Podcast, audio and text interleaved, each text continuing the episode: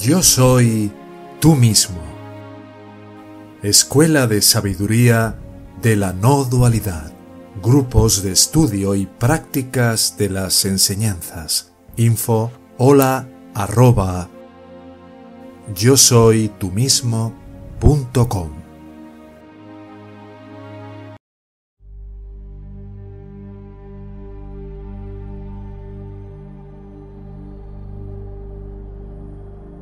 La paradoja del esfuerzo y la gracia. Por Arthur Osborne.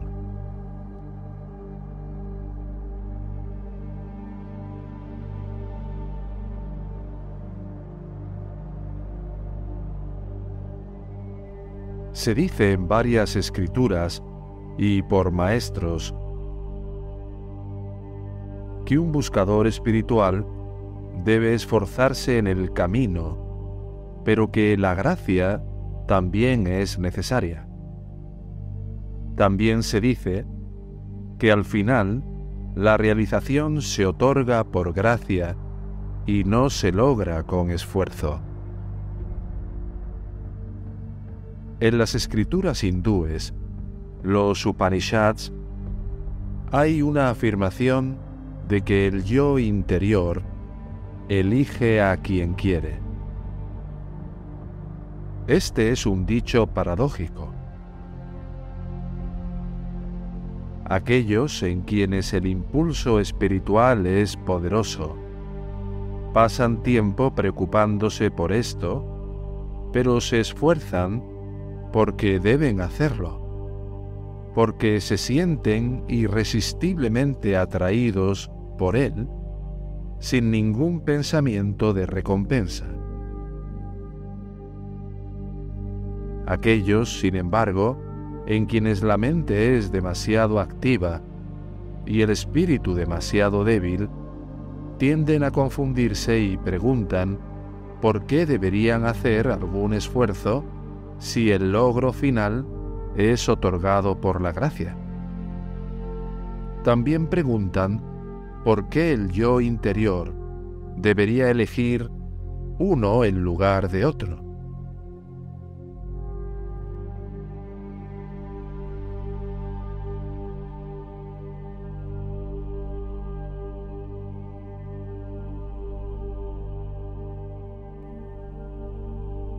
¿Quién es el tú que tiene que esforzarse?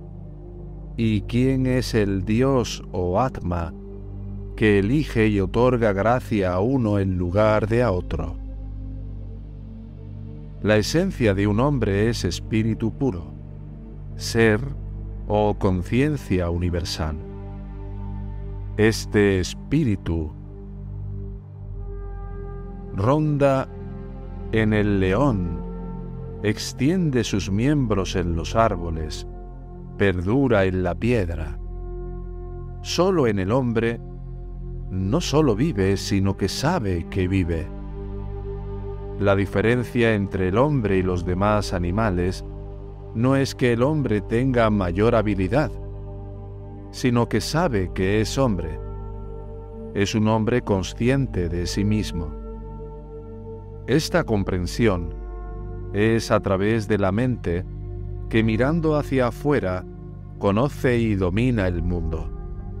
Mirando hacia adentro, conoce y refleja el ser como esencia y fuente del mundo. Sin embargo, la capacidad de hacer esto también implica la capacidad de no hacerlo, de considerarse a sí mismo como un individuo completamente autónomo y olvidar la realidad interior.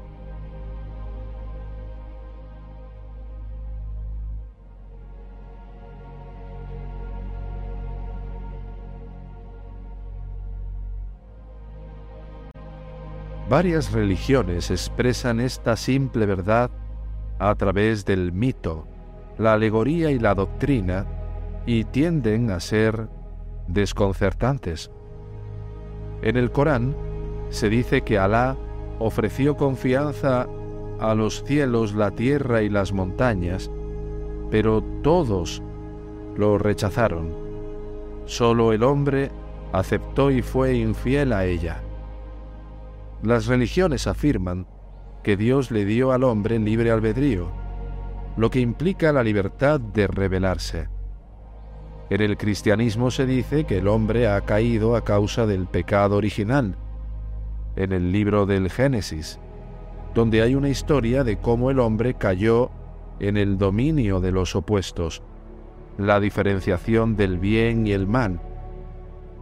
Todas estas son alegorías de las verdades simples establecidas anteriormente.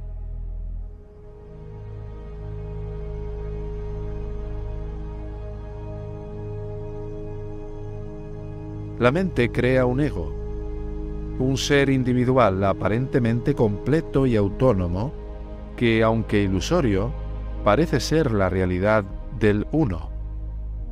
Este es el estado conocido en el hinduismo como añana o ignorancia, en el cristianismo como pecado original, en el islam en su forma más extrema como kufr o negación, en su forma más suave es reconocer al espíritu como real, pero creer que el ego también es real, como shirk o asociación de otro que no sea Dios.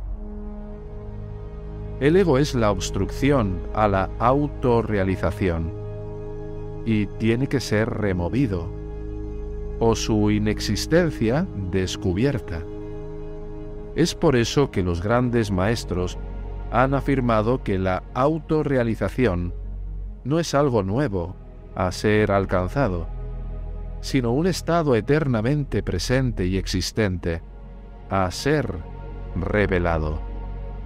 Por lo tanto, lo comparan con un ciclo nublado donde el cielo despejado no tiene que crearse, solo las nubes que lo cubren han de desaparecer.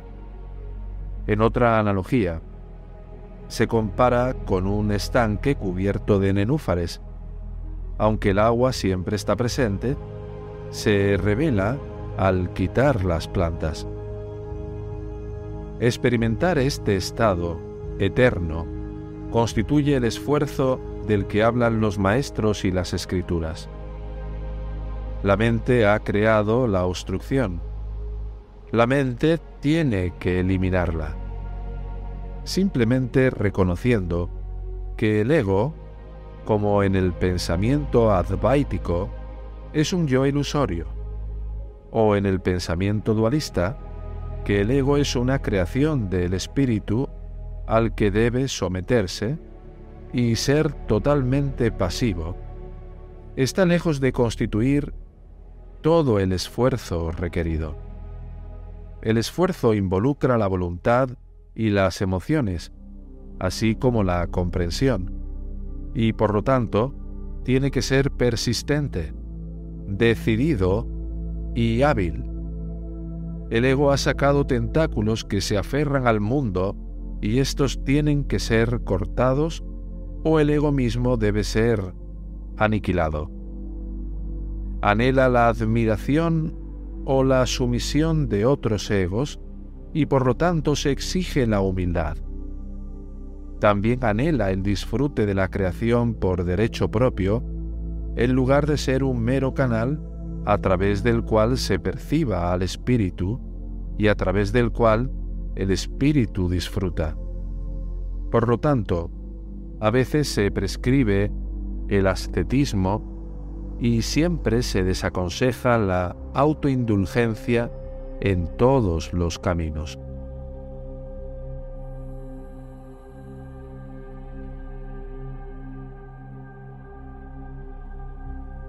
El intento de cortar los tentáculos del ego ha sido comparado en la mitología con una batalla que se mantiene con un gigante de muchas cabezas al que le crecieron dos cabezas nuevas por cada una cortada. La única forma de deshacerse de él era golpear el corazón y matar todo el ser, no tratar con las cabezas de forma individual. La campaña debe ser hábil e inteligentemente planificada, así como despiadada.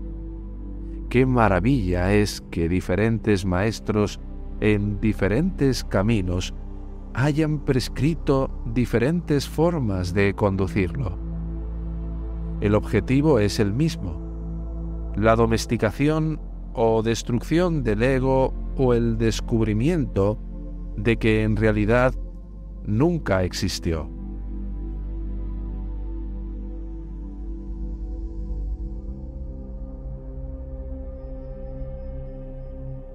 Los métodos, como los que he estado aludiendo, consisten en gran parte en restringir las manifestaciones externas del ego para inducir a la mente a volverse hacia adentro, hacia el ser o espíritu.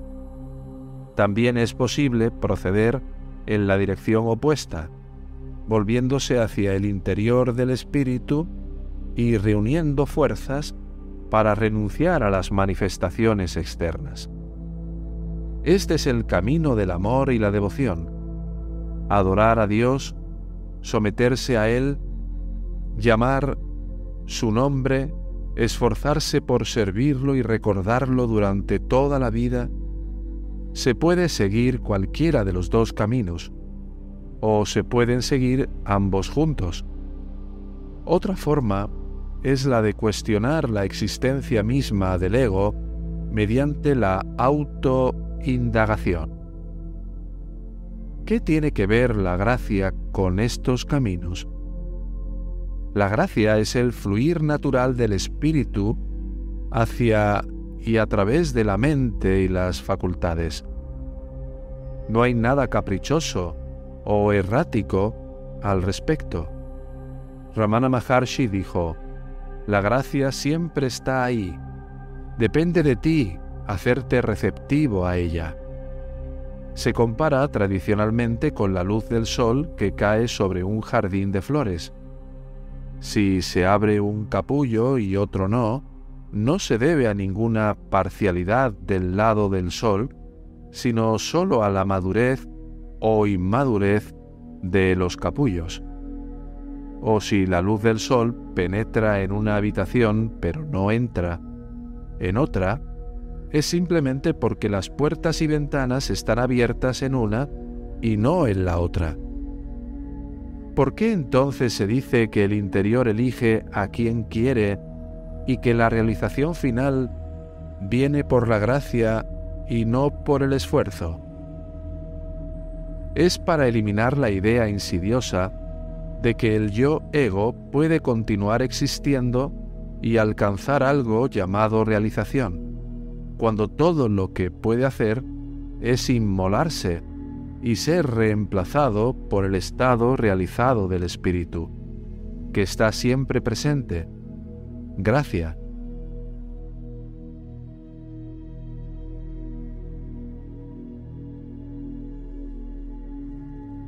La mente se esfuerza por eliminar las obstrucciones. Le cuesta comprender que ella misma es el último obstáculo. El mismo deseo de realización tiene que ser cuidadosamente vigilado y puede convertirse en un impedimento ya que implica que alguien logre algo. Al final, todo lo que se le pide a la mente que haga es quedarse quieta y permanecer para que la gracia fluya sin obstáculos, pero eso es lo más difícil de hacer para la mente. En el camino devocional, el peligro es suponer que es el ego el que se esfuerza y alcanza. Esta advertencia contra los deseos, incluso el deseo de obtener la realización, se expresa en la actitud de que el verdadero servicio a Dios debe ser solo por amor, sin pensar en la más mínima recompensa. El que pide recompensa es un mercader, no un amante.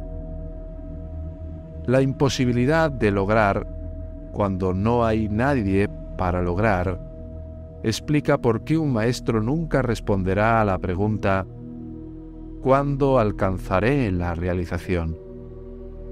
implica la falsa presunción de que hay un yo individual. ¿Cuándo dejará de existir? Mientras que el maestro se da cuenta de la verdad última. No hay ser de lo irreal, ni no ser de lo real. Bhagavad Gita 2.16 No es que el ego irreal dejará de ser en tal o cual momento, sino que no es ahora, nunca ha sido y nunca podrá ser. Por lo tanto, la actitud de la mente que cuestiona cuando uno puede alcanzar la realización o si es el destino de uno ser realizado en esta vida, es una obstrucción suficiente para impedir la realización es una afirmación de la existencia temporal de lo irreal. De manera similar, si afirmas que no puedes alcanzar la realización en esta vida, te estás impidiendo hacerlo al postular la existencia de un tú que no puede alcanzarla.